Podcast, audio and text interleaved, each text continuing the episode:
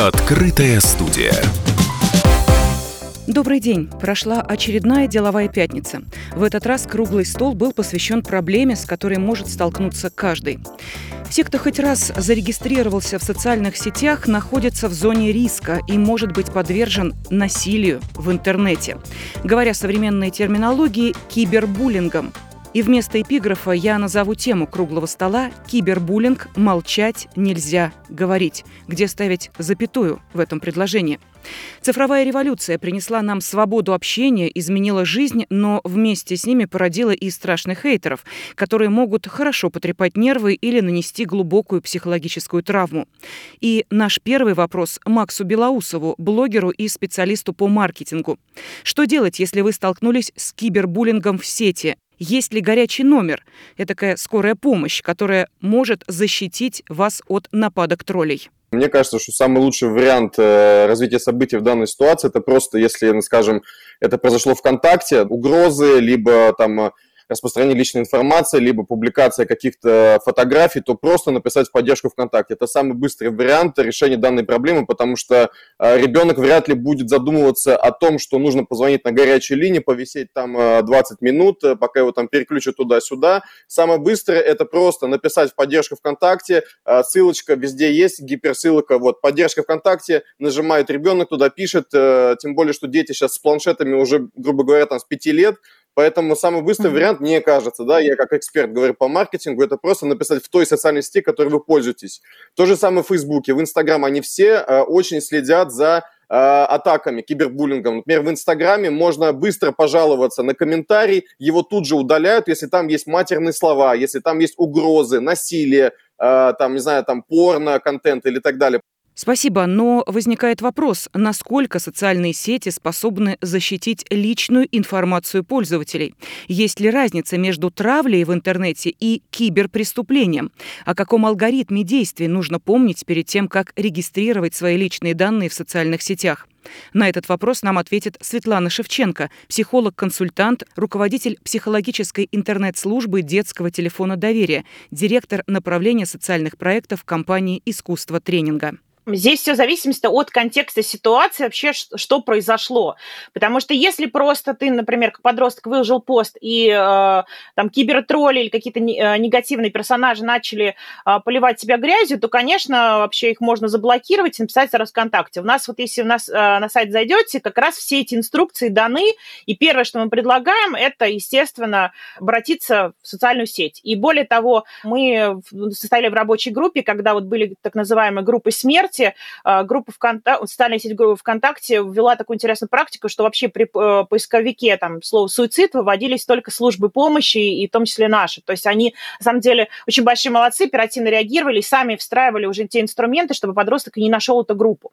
Если мы говорим все-таки о а, скринах, здесь есть два аспекта. Психологический и правовой. Психологически очень важно, почему все-таки делать скрины, потому что часто, а, если подросток попадает в какой-то переплет, важно не только там с правовой точки зрения защитить, но и зафиксировать атаку. Ну, например, если ему потом придется объясняться с родителем или с учителем, а, когда его подставляют перед, например, классным руководителем. То есть, фиксируя таким образом, он для себя сам создает некую защиту, понимает, что это произошло против него. Не он виноват, не, его, э, не он оскорблял, оскорбляли его на него. Поэтому первый шаг, да, это а, сбор свидетельств для того, чтобы, например, а, дети между собой переписывались, там, обзывали учителя, а потом это все свалили на одного мальчика. Он сделал скрины и показал, что это была групповая переписка, не он один виноват, да, потому что изначально все хотели выставить таким образом. То есть он защитил себя просто на уровне представления этой информации.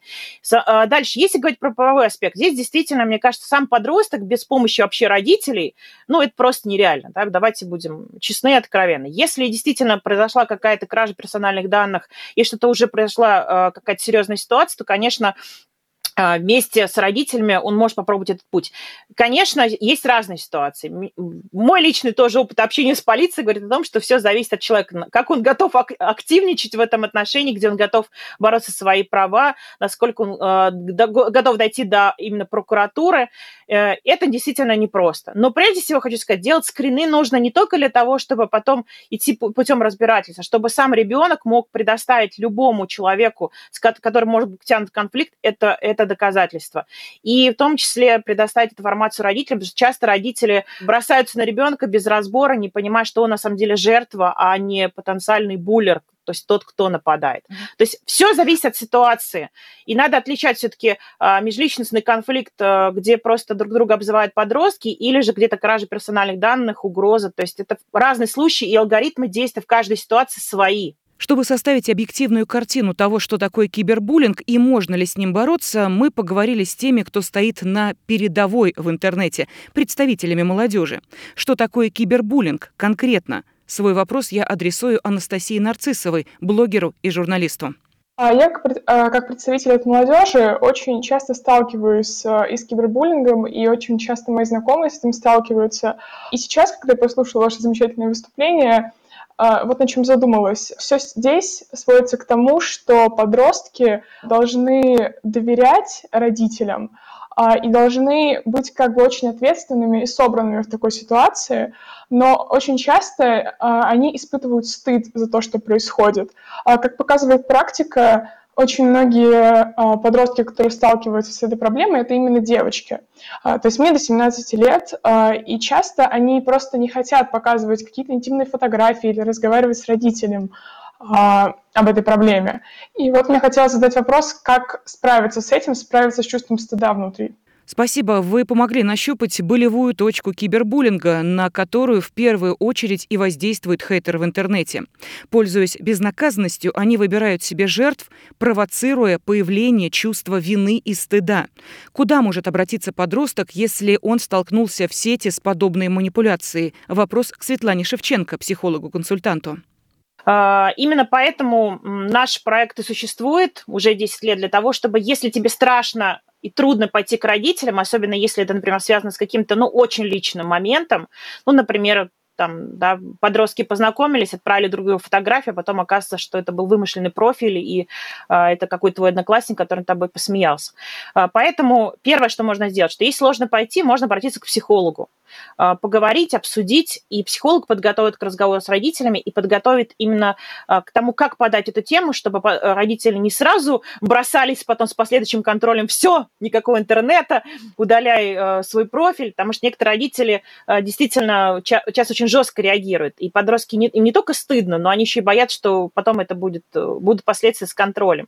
То есть первое, что действительно, начало нужно довериться, возможно, не родителям, если нет готовности, а нейтральным людям, которые совершенно безопасны такой третьей стороне.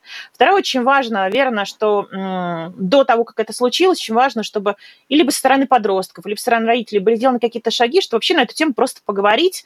Самый простой формат. Э, есть очень много фильмов, где поднимается проблема кибербуллинга. Можно просто посмотреть вместе всей семьей фильм и обсудить эту проблему. И, например, задать вопрос родителям, мама, а как ты отреагировала, если бы со мной такая ситуация произошла? Вот э, можно ли к тебе там был прийти советом, что бы ты делала? Или родителям тоже сказать, слушай, сейчас в интернете что только не происходит, а как ты к этому относишься? Что ты, например, знаешь о том, а, что нельзя выкладывать, например? Вот, или, знаете, самая, самая популярная история, что часто подростки более продвинуты, чем родители, и очень мудрые родители просят уже у своих детей совета. Ну, например, в это, этой весной некоторые дети помогали учителям вести уроки в онлайне. И поэтому, если говорить про стыд, то прежде всего, наверное, обратиться к психологам. Дальше, до того, как это случилось, нужно просто эту тему легализовать, просто по этому говорить. И второе, наверное, еще тоже очень важно, что, как и с каждым насилием, очень важно понимать, что эта проблема не уникальна лично твоя, а с этим сталкиваются многие, э, собственно, подростки, и можно посмотреть э, эфиры блогеров, которые на эту тему говорили, можно прикоснуться с какой-то личной историей, послушать, например, людей, через которые это прошли, потому что эта проблема не уникальна. Стыд – это всегда очень личное чувство, но когда мы присоединяемся к группе, которая через это уже прошло, нам перестает быть стыдно, потому что мы понимаем, что эта проблема не только наша, и о ней можно говорить, это не стыдно, потому что это не только лично мое. Но с этим можно поспорить, когда крадут личные фото или вскрывают личные переписки, это трагедия и для взрослого человека, не говоря уж о подростках. С кем он может поделиться своими проблемами в первую очередь? Анастасия Нарциссова, вам слово. Очень интересная на самом деле тема, и здесь могу ответить двояко, потому что, с одной стороны, все очень зависит от отношения ребенка и родителя. Как показывает практика, на моем опыте, очень у многих подростков большие проблемы с доверием с родителями, большие проблемы в целом в семье, и часто они не могут исправить ситуацию в связи с тем, что финансово зависимы от родителей, и родители очень, очень часто давят на подростков. По этой причине э, они могут просто не пойти и не рассказывать, не показывать, ни о чем не говорить с ними, а, но при этом родитель начинает постоянно давить на ребенка э, в том плане, что говорит о том, почему ты не рассказываешь мне о проблеме, или очень часто сталкивается подросток с обесцениванием со стороны родителей, а, что очень сильно влияет на, все, на его психологическое состояние. Поэтому мне кажется, что вот в вопросах как раз кибербуллинга и травли очень важна именно связь ребенка и родителя, и это все должно идти из семьи и из воспитания, потому что сейчас я очень часто сталкиваюсь с тем, что а в семье существует такая, скажем так, иерархия, когда родитель — это не друг и наставник, а вот как бы Э, человек, который отдает тебе деньги, который говорит, что нужно делать, и ребенок просто не может прийти к нему и о чем-то поговорить. Из-за этого начинаются проблемы, когда э, ребенок не находит доверия в семье, когда он идет в интернет, когда он ищет там поддержки, и чаще всего он ее может там найти, э, но вопрос в том, окажется ли а, какой-нибудь анонимный аккаунт мошеннич, мошенником, или это будет правда человек, который ему поможет. То есть здесь э, такой вопрос, что а, как в интернете мы можем встретить и положительные а, примеры, когда ребенок правда находит там друзей, а родители очень хотят ограничить а, в связи с тем, что слышат о кибербуллинге, о травле, а, хочет как-то помочь, но у него это просто не получается. И а, мне очень понравилось выступление Светланы именно в том плане, что говорилось о психологической помощи. А очень часто и родители, и дети чувствуют стыд, когда идут к психологам, и не хотят разговаривать об этом. А, потому что ощущается, что это что-то личное, как будто ты выносишь ссоры из избы, как же так может э, происходить. Вот, поэтому в вопросах э, кибербуллинга и вопросах доверия очень важно вот это общение между родителями и детьми, и это основное решение проблемы именно воспитания. Давайте подумаем, какие проблемы может вызвать кибербуллинг у подростка, если у него есть безлимитный интернет, но нет понимания с родителями. Анастасия, что скажете? Э, часто, когда ребенок не получает того же доверия от родителей, он э, прибегает к запрещенным препаратам, к алкоголю, что впоследствии может привести к зависимости. Э, и ребенок пытается уйти от этой своей негативной среды в интернет, где ему кажется, что он сможет найти, сможет найти помощь и поддержку.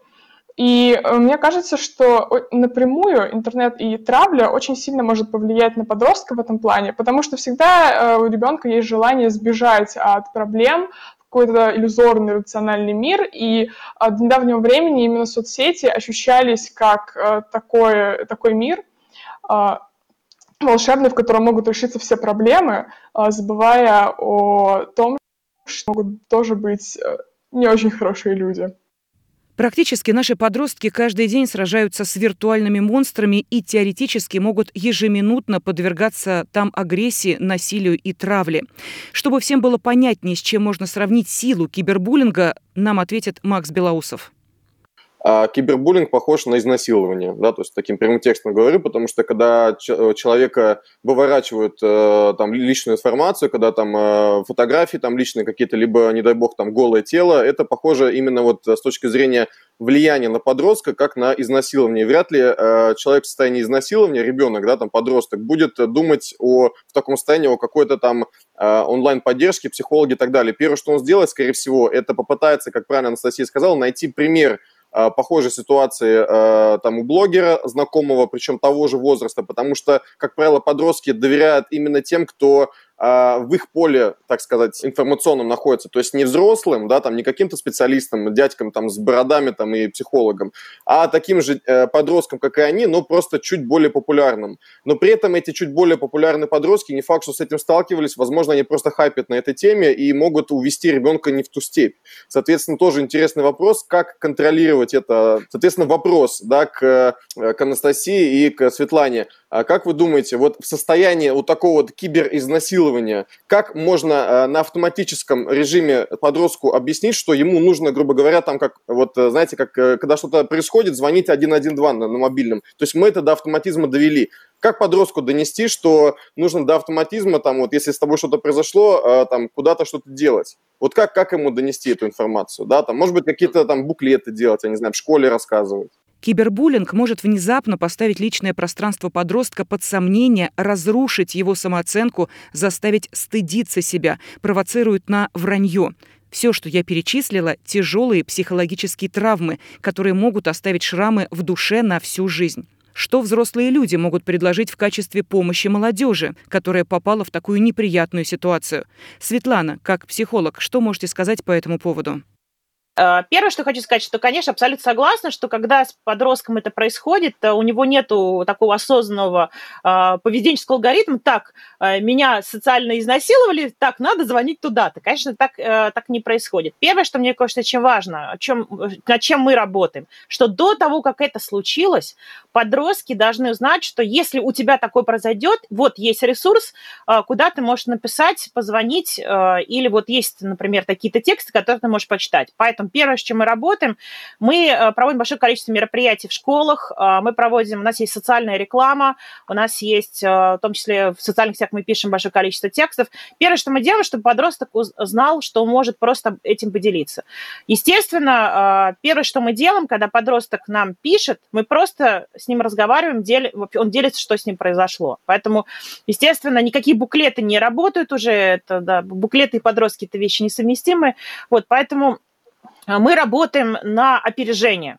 А, второй очень важный момент – это, собственно, работа сообщества. Мы работаем в том числе с амбассадорами наших проектов с подростками и стараемся, чтобы они несли тоже а, эту информацию и делились а, уже в, свои, в своем сообществе какими-то живыми примерами, да, с помощью сторителлинга, что делать, если когда ты можешь обратиться. Более того, часто подросток, как, как нам приходит на сайт и в чат, подросток просто в гугле набирает, что делать, если тебя там травят или хотят вымогать деньги. И, и, то есть они, для них психологи сейчас, да, в нашем понимании, стали, э, стали, стали тоже определенным сервисом, и они просто, например, многие сбивают вопрос и, собственно, приходят на сайт. Э, и Сразу, раз уж я говорю, чтобы не переключаться, а, был вопрос, как бы, Елена, от вас, как понять, что ребенок стал жертвой кибербуллинга. Есть несколько поведенческих маркеров. Первый, если ребенок заблокировал, удалил свой профиль, ограничил его. Дальше, если он, естественно, стал подавленный, отстраняется, постоянно проверяет телефон, дерганно реагирует на любой звук телефона, периодически на него посматривает. Если из дома стали пропадать вещи, если он стал у вас постоянно просить деньги на то, что не просил, как, как родители, как и специалисты, все увидите, что с ребенком что-то не так. Но самое главное, да, что действительно изменится его интернет-поведение и вот вся, вся атрибутика, которая связана с интернет-пользованием, э, по, по этому поводу будет достаточно много э, негативных переживаний. И, э, конечно же, ну, если говорить про опасные сообщества, конечно, очень важно, чтобы родители заранее знали и периодически мониторили, что происходит с ребенком в интернете, и ни в коем случае не произошла опасная ситуация, когда подросток, даже столкнувшись с кибербуллингом, может дойти до суицида. Да, действительно, такие случаи были. Мы работаем с очень серьезной проблематикой, одна из которых это желание умереть, суицидальные намерения и проблемы в детско-родительских отношениях.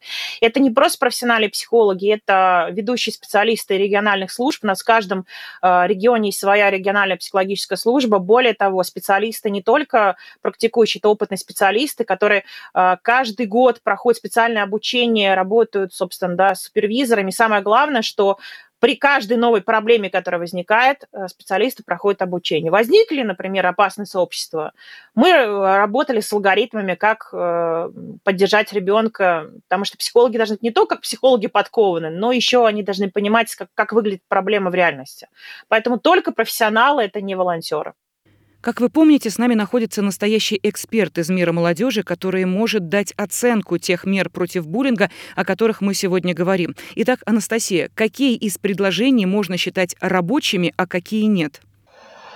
А, ну, честно говоря, при всем уважении, я крайне не согласна с э, тем, чтобы следить за подростками, создавать фальшивые так сказать, так называемые фейк-аккаунты и подписываться на соцсети детей, потому что вот отсюда, как мне кажется, начинает расти недоверие. Потому что у меня были случаи, когда родители контролили все, что происходило в соцсетях детей, и это не приводило ни к чему хорошему. Потому что, да, мы погружаемся в проблему кибербуллинга, но мы в первую очередь, часто родители очень часто забывают о личном пространстве ребенка, что это, ребенок — это в первую очередь личность, а не их собственность. Поэтому, мне кажется, кажется, что такое решение проблемы, как полный контроль, то, что делает подросток, и просмотр его соцсетей может э, приносить э, просто дискомфорт конкретно ребенку. И тогда начинаются те проблемы, когда ребенок говорит, ой, все друзья, заблокируйте моего родителя, пусть он никогда не смотрит то, что у меня происходит. А, и это неправильно, потому что ребенок в первую же очередь должен идти к родителю с вопросом. Мы все говорим о том, что все дети должны идти с любой проблемой к родителю. Но как часто мы встречаем такую ситуацию, когда ребенок так решает проблему? Все чаще слышим, что подростки говорят, ну только маме не рассказывайте, родители последние люди, которые должны об этом узнать, но главное, чтобы не волновалась. И мне кажется, что такое отношение э, ребенка и родителя рождается вот после таких заявлений, когда родитель говорит о, о том, что нужно полностью все контролировать. Получается замкнутый круг. Если родители потеряли связь с подростком, то подросток, скорее всего, будет сражаться с кибербуллингом в одиночестве. Дети не скоро смогут научиться заново доверять миру после такой травли. Как спасти наших детей? Как сделать так, чтобы алгоритм защиты от хейтеров был известен каждому человеку с рождения, но, как правило, дорожного движения? Родители смогут справиться с этой проблемой только в коалиции с психологами. Запомните это имя – Светлана Шевченко, руководитель психологической интернет-службы детского телефона доверия, директор направления социальных проектов компании «Искусство тренинга». Светлана, что вы вынесли из сегодняшнего разговора? такое осознание важное произошло, пока идет наша трансляция, что мы опять очень часто концентрируемся на последствиях и что делать, когда все это уже случилось, очень мало уделяем внимания тому, что делать, чтобы этого не случилось, да, то есть профилактики.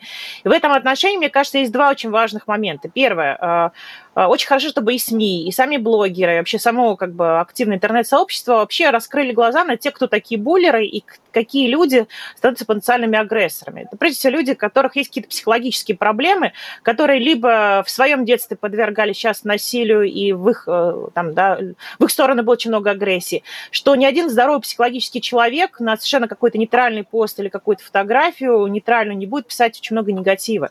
И э, очень важно, чтобы сами те, кто да, вносит очень много агрессии, они получали обратную связь, и они осознавали, что они делают. Понятно, что это должно происходить от психологического общества, но прежде всего еще такой призыв к нашей аудитории – а, пишите, разоблачайте их не только с точки зрения э, хайпа, чтобы они еще больше чувствовали свою вседозволенность, но и раскрывайте ту грань, что им нужна тоже помощь, что они это не от хорошей жизни делают. И тогда, возможно, это не будет таким модным э, и не будут воспринимать как... Э, там, лидера, что он сильный. На самом деле он не сильный. А, агрессия, если это не защитная агрессия, когда на тебя нападает, это не признак силы, это признак психологической слабости. Вот. И э, второй очень важный момент. Э, мне кажется, что э, надо действительно больше популяризировать реальных историй. Вот случилось, так это происходило, чем это закончилось. И с точки зрения правового аспекта, я уверена, что есть случаи, где все-таки добились э, правды и был позитивный исход. Все зависит действительно, при всей сложности системы, все зависит от личной активности людей. И вторая, э, здесь такой второй аспект, что э, реально, и как бы согласно Стасии, не все готовы вообще еще дальше выносить вот эту историю.